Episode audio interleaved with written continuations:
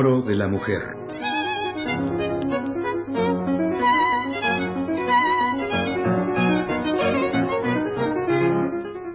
Un programa de Alaí de Fopa.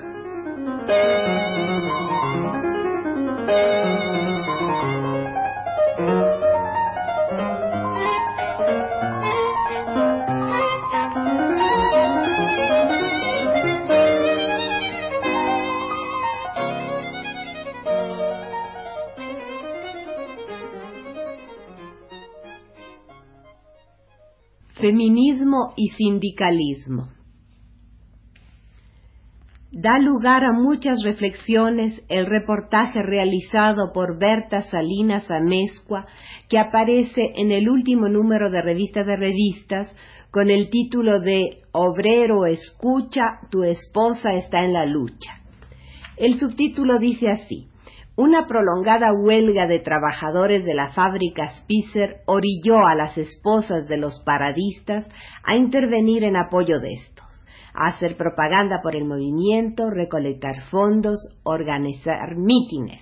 Estas son las opiniones de esas mujeres que vieron pasar de lejos la tribuna y la conferencia mundial del Año Internacional de la Mujer. Huelgas de mujeres obreras, por supuesto, las ha habido y las hay. Huelgas de obreros y obreras juntos también. Pero esto es algo diferente. Se trata de mujeres que se unen en cuanto esposas de los trabajadores en un movimiento efectivo de solidaridad con los maridos, con los maridos obreros. ¿Qué opinan las feministas puras? las que creen que la lucha debe centrarse siempre y solo en favor de la mujer y casi implícitamente en contra del hombre? ¿Por qué esas mujeres no son ellas mismas obreras? podríamos preguntarnos. ¿Por qué no trabajan fuera de sus casas? La participación de las mujeres en favor de los maridos puede considerarse de carácter feminista o sería una prolongación del papel de la abnegada esposa cuya obligación es la de apoyar al marido hasta la muerte? No es fácil responder a estos interrogantes, porque no es fácil ni puede esquematizarse el papel de la mujer, ni en la casa ni fuera de la casa. Pero sí resulta evidente que estas mujeres no solo están convencidas de actuar bien, sino de actuar en una forma nueva y atrevida que sus padres sin duda habrían reprobado. Todavía ahora se sigue diciendo que la política no es cosa de mujeres. ¿Qué va? Ya la mujer mexicana no está pegada al metate. Sus actividades están cambiando radicalmente. Por eso participamos en este movimiento que apenas empieza en México. Así dice una de ellas. Ya no somos la mujer sumisa que se quedaba en casa mientras el hombre estaba en la huelga. Ahora lo apoyamos, luchando con él codo a codo, defendiendo sus derechos. Y lo que confusamente debe sentir esta mujer es que los derechos de él son también los derechos de ella.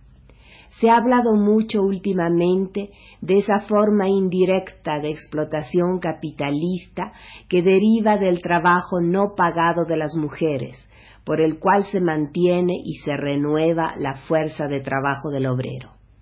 ¿Podría acaso el obrero rendir en la misma medida si no encontrara en su casa al volver de la fábrica la mesa puesta, la ropa limpia, la cama tendida? ¿Y quién paga ese trabajo invisible, como se le ha calificado, ese trabajo nunca agotado? Por eso se plantea hoy la posibilidad de un sueldo a la ama de casa, de jubilación, de alguna compensación para quien alimenta la fuerza laboral. Tampoco es fácil encontrar la solución, pues un salario a la madre de familia, al ama de casa, podría significar que se institucionalizara su función, que se le dijera a la mujer, ya no te quejes, puesto que te pagamos y sigue lavando los platos. La cuestión queda abierta, y me refiero a ella solo para señalar que en este movimiento de las esposas de los obreros está la conciencia de que ellas también son trabajadoras e indirectamente explotadas por la empresa.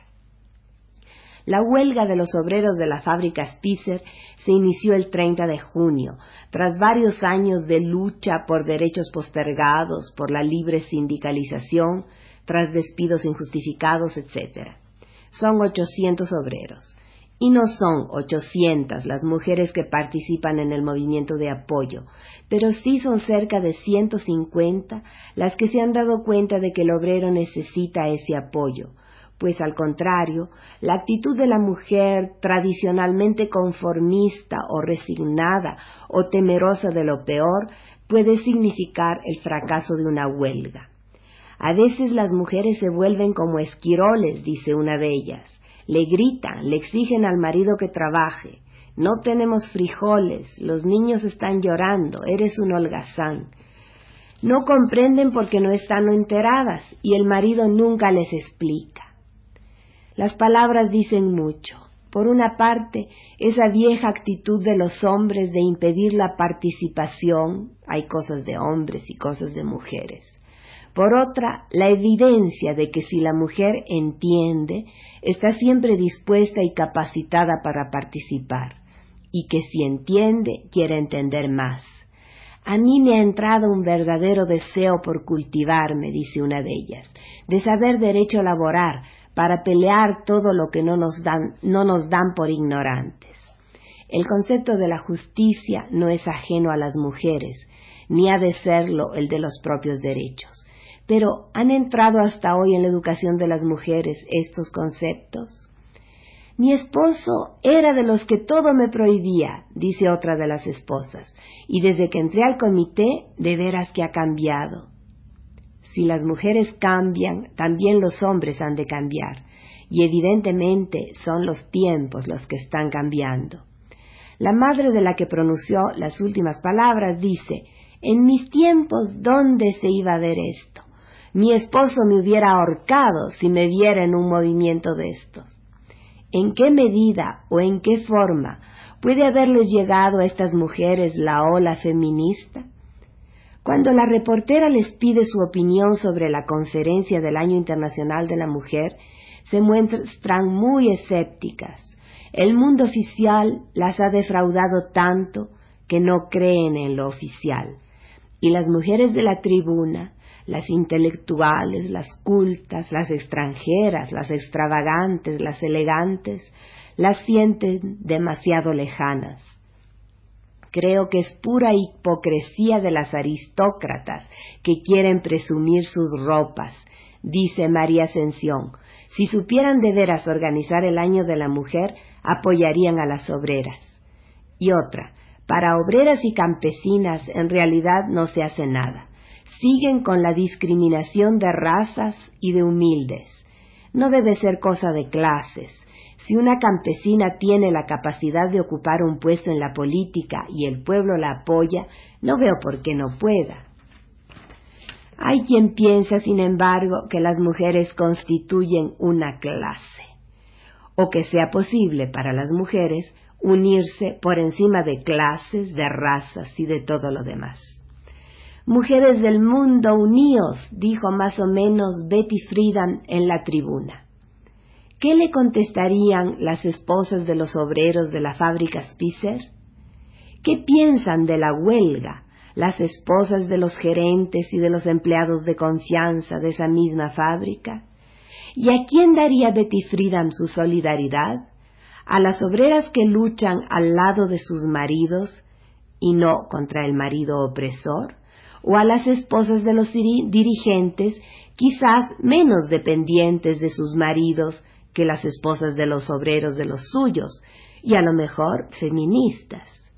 En todo caso, las mujeres de los obreros en huelga se sienten sin duda alguna mucho más cerca de sus maridos y de la causa de los maridos que de Betty Friedan y de la causa de las mujeres del mundo.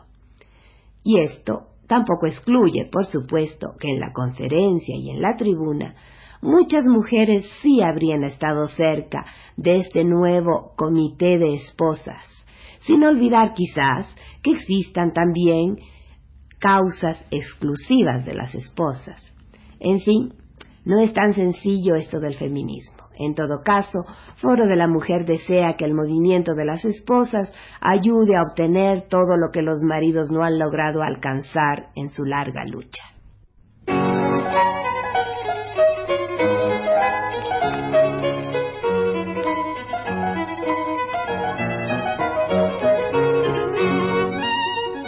Foro de la Mujer.